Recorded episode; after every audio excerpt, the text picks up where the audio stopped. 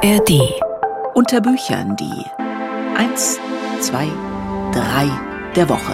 Ahoi und hallo und heute wird's total sachlich hier im Podcast. Meine drei Literaturtipps für diese Woche, das sind allesamt äh, Sachbücher und führen in die Geschichte. Eine Biografie über Erich Kästner habe ich hier liegen, ein Buch, das sich die Generation der Boomer vornimmt und Gleich geht's erstmal ins Herz der Gruppe 47, dieser literarische Boys Club der Nachkriegszeit. Ein Herz also, das tendenziell männlich war, aber genau um die Frauen in dieser Gruppe kümmert sich ein neues Buch. Unter Büchern hier in der ARD Audiothek mit den Empfehlungen immer zum Wochenende. Ich bin Katrin Schumacher. Hallo. Nicole Seifert. Einige Herren sagten etwas dazu. Vor drei Jahren landete Nicole Seifert mit Frauenliteratur abgewertet, vergessen, wiederentdeckt nicht nur einen Überraschungserfolg, sie löste auch einige Diskussionen über noch immer spürbare Ungleichheiten in der Wertung von literarischen Werken weiblicher und männlicher Urheberinnenschaft aus. Die Literaturwissenschaftlerin, die über die Tagebücher von Virginia Woolf, Sylvia Plath und Catherine Mansfield promovierte, betreibt den Blog Nacht und Tag Verlag, der sich ausschließlich mit Schriftstellerinnen beschäftigt, um ein Gleichgewicht herzustellen. Das ist auch das Ziel ihres jüngsten Buches. Einige Herren sagten etwas dazu, beschäftigt sich mit häufig zu wenig gewürdigten Autorinnen der Gruppe 47, jenes Kreises prägender Nachkriegsschriftsteller rund um Hans-Werner Richter. Ulrich Rüdenauer hat das Buch gelesen. Einige Jahre nachdem Ingeborg Bachmann das erste Mal zur Gruppe 47 eingeladen gewesen war, berichtete sie in einem Fragment gebliebenen Text über ihre Erfahrungen. Heiter, ironisch, aber auch sehr ambivalent. Am zweiten Tag wollte ich abreisen. Am dritten Tag las ich ein paar Gedichte vor, vor Aufregung am Ersticken. Ein freundlicher Schriftsteller las sie nochmals laut und deutlich vor. Einige Herren sagten etwas dazu. Ingeborg Bachmann war die einzige Autorin im Kreis dieser legendären Institution, die es zu größerer Bekanntheit brachte.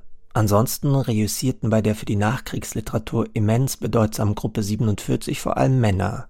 Autoren wie Heinrich Böll, Günter Grass oder Hans Magnus Enzensberger, Kritiker wie Marcel Reich-Ranitzky, Joachim Kaiser oder Walter Jens. Sie waren es auch, die bei den Treffen den Ton angaben.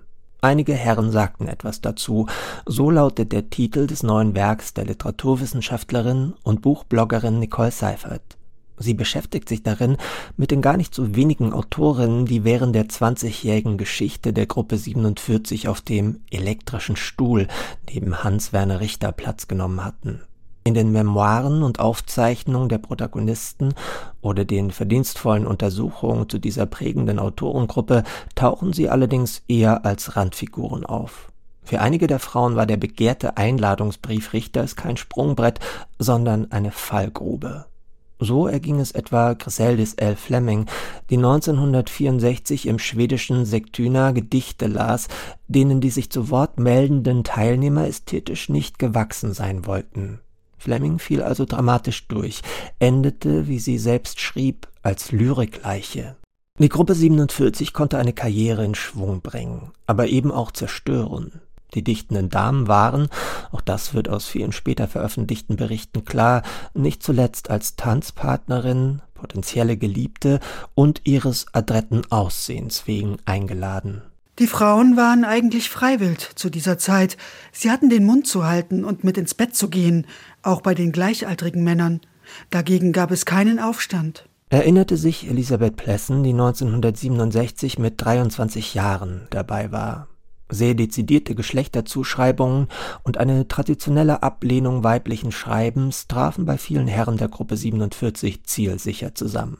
Und wenn Texte doch Gefallen fanden, wie etwa die von Ruth Rehmann oder Ingrid Bachherr, dann tauchte am nächsten Tag garantiert ein männliches Genie auf, das den Preis, die Schlagzeilen und den Nachruhm einheimste. Im Jahr 1958 war es der leidenschaftliche Tänzer und Bildhauer Günter Grass, der einen Ausschnitt aus der Blechtrommel vortrug. Nicole Seifert deckt die Mechanismen, die hinter dem Übergehen, Verwerfen und Missverstehen stecken, nüchtern und anschaulich auf. Je innovativer und provokanter die Texte von Autorinnen wie Helga M. Nowak, Christa Reinig oder Gabriele Wohmann gewesen seien, desto geringer die Neigung, sich mit ihnen auseinanderzusetzen. Was Seiferts Buch darüber hinaus lesenswert macht, sind die dichten Porträts von Autorinnen wie Ilse Schneider-Lengiel, Gisela Elsner oder Barbara König und die aus genauen Lektüren resultierenden Würdigungen von wichtigen ihrer Werke. Viele Texte der Autorinnen der Gruppe 47 waren ihrer Zeit und ihren Kritikern inhaltlich wie ästhetisch voraus und lesen sich 70 Jahre nach ihrem Entstehen subversiv und aktuell. Die gute Nachricht, Viele der von Seifert vorgestellten Romane und Gedichte sind inzwischen wiederentdeckt worden und lieferbar. Es lässt sich also nachholen, was seinerzeit womöglich versäumt wurde. Eine ernsthafte Auseinandersetzung mit den Autorinnen der Gruppe 47. Ulrich Rüdenauer war das über Nicole Seifert. Einige Herren sagten etwas dazu. Die Autorinnen der Gruppe 47 erschienen im Verlag Kiepenheuer und Witsch, beziehungsweise es erscheint erst in der kommenden Woche am 8. Februar.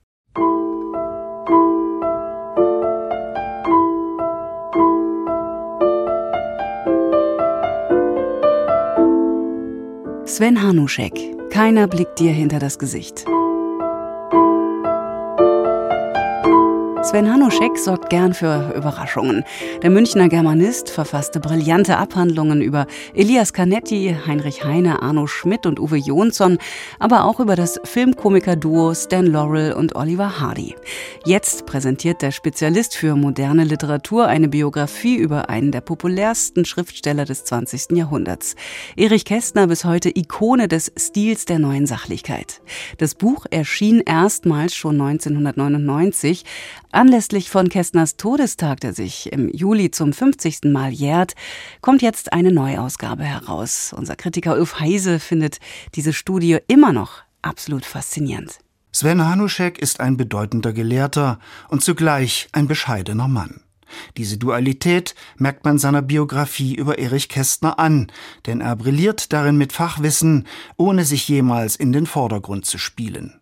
Völlig uneitel wartet er mit Forschungsergebnissen auf, die auch 25 Jahre nach der Erstveröffentlichung seiner Studie über den Meister der neuen Sachlichkeit noch Gültigkeit besitzen, etwa in der folgenden Passage.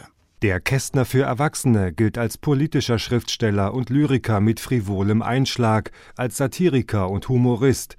Neben der Satire wären allemal noch Melancholie und Sentimentalität zu nennen.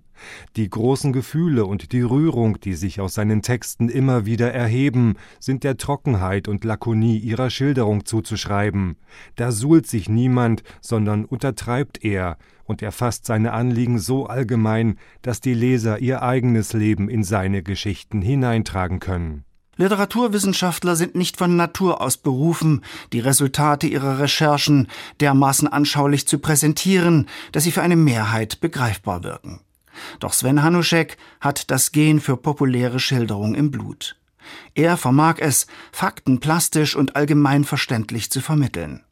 Hinsichtlich dieser Fähigkeit deckt er sich mit dem Autor, über den er schreibt, denn der war ein Vorreiter der kurzweiligen und mannigfaltigen Formulierungen. Sven Hanuschek zeigt sich von dessen legerem Stil gefesselt. In Kästners Romanen gibt es das, was in der deutschen Literatur immer vermisst wird. Sie gilt als schwer, unverständlich, philosophisch, abstrakt, unsinnlich und was dergleichen Prädikate mehr sind. Kästners Prosa ist sinnlich, sozusagen angelsächsisch im besten Sinne. Abstraktionen haben ihn nie interessiert, er verwendete sie, konnte und wollte sie aber nicht füllen. Seine Sprache ist kristallklar und hat nur in einigen schwächeren Arbeiten Patina angesetzt. Zu Erich Kästners Lebzeiten blühten experimentelle Bewegungen wie Expressionismus und Dadaismus auf. Diesen bahnbrechenden Initiativen fühlte er sich nie verpflichtet. Sven Hanuschek porträtiert ihn deshalb als einen Meister der Leichtigkeit und der Gelöstheit. Erich Kästner wollte keineswegs ästhetisch die Welt aus den Angeln heben. Ihm ging es darum, unkompliziert zu fabulieren und damit zu faszinieren. Genau dieses spezielle Talent lobt Sven Hanuschek. Kästner war kein Avantgardist, er hat kaum jemals die Möglichkeiten der Literatur erweitert, und auch das hat ihn nicht gestört. Zur A-Klasse gehört er nicht, schrieb er in Tenniskategorien über sich. Er wollte ein großes Publikum erreichen, er wollte, um es mit Bertolt Brecht zu sagen, das Einfache, das schwer zu machen ist, und das ist ihm gelungen.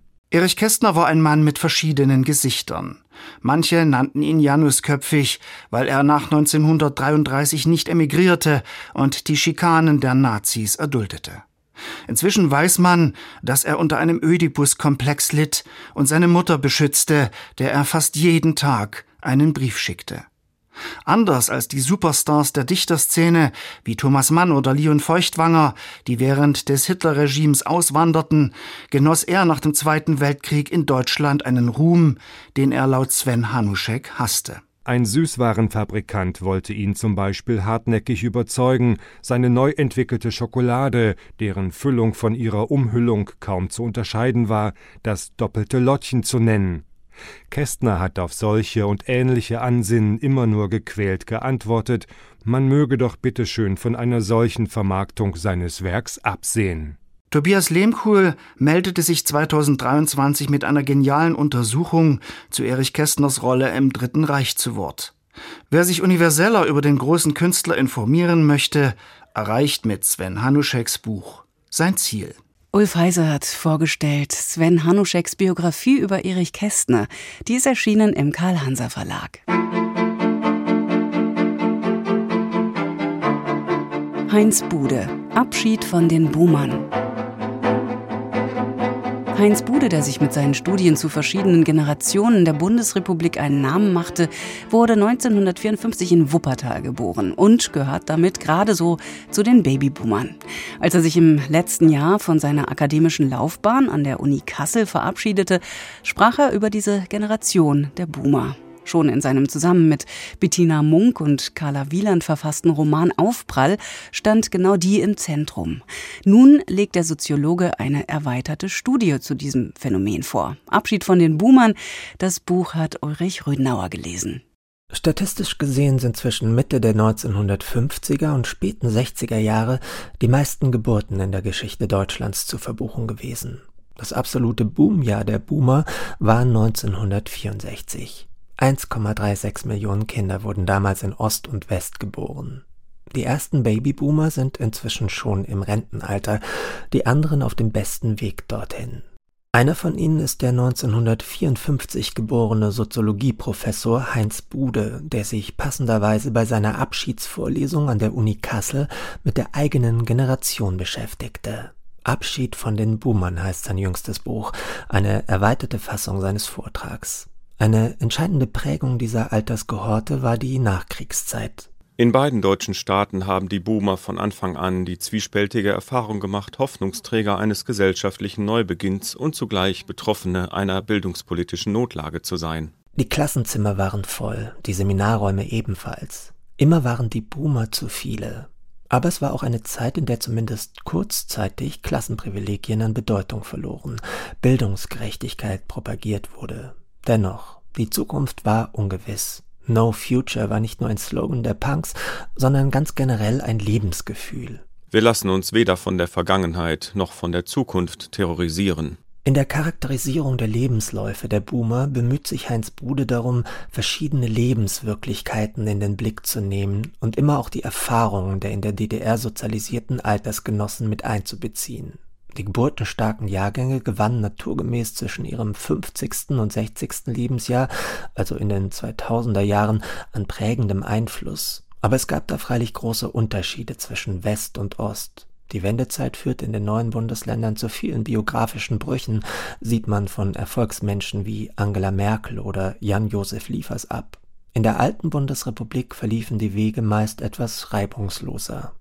Je intensiver die Schilderung der Boomer-Erlebnisse werden, desto stärker hat man das Gefühl, dass Bude über sich selbst und das intellektuelle Milieu schreibt, in dem er sich bewegte. Die prägenden 80er Jahre brachten da eine Auseinandersetzung mit dem Holocaust. Für den Autor selbst war die Hausbesetzerszene von immenser Bedeutung, ebenso wie die Bildungserfahrungen, die er aus einfachen Verhältnissen stammt, an der Universität machen konnte. Die Proteste in Brockdorf, der Tunix-Kongress 1978 an der TU Berlin, später die Clubszene in der Frontstadt, die AIDS-Pandemie und Tschernobyl bilden Wegmarken hin zu politischen und gesellschaftlichen Positionen und einer Ich-Findung, zumindest der Boomer West. Boomer Ost und Boomer West haben keine gemeinsame Geschichte. Sie werden trotzdem durch den Anteil am Kriegsschicksal ihrer Eltern zusammengehalten. Dies bildet eine Basis für die Auseinandersetzung über die tragische und die ironische Auffassung der deutschen Geschichte nach 1945. Der Krieg und der Völkermord verbinden auch diese Nachkriegsgeneration. Was die Boomer Ost und West zusätzlich verbindet, den Ernstfall des Lebens und der Geschichte mussten sie immer mitbedenken. Scheitern wurde eingeplant. Veränderung bedeutete nicht notwendigerweise Fortschritt. Sie mussten Arrangements treffen und einen gewissen Pragmatismus an den Tag legen. Das ist womöglich der größte Unterschied zu den Millennials und der Generation Z, die vor sich einen dystopischen Horizont sehen und zwischen Klimakatastrophe, Kriegen und Erosion der Demokratie kaum noch einen Lichtschimmer erhaschen können. Vielleicht sind die Boomer für die kommenden Aufgaben gar keine so schlechten Ratgeber, schließt Bude seinen gut lesbaren, zum Nachdenken anregenden Generationenrückblick recht versöhnlich. Ihr Skeptizismus gegenüber Heilsversprechen, auch ihre Fähigkeit zum Experiment sind dafür gute Voraussetzungen. Ulrich Rüdenauer über Heinz Bude, Abschied von den Boomern, erschienen im Hansa Verlag. Und das waren die drei Tipps für diese Woche unter Büchern, wie immer kurz vorm Wochenende in der ARD Audiothek. So viele Bücher, so wenig Zeit, da sind wir jede Woche so ein kleiner Kompass. Ich bin Katrin Schumacher, ich wünsche gutes Lesen. Ahoi.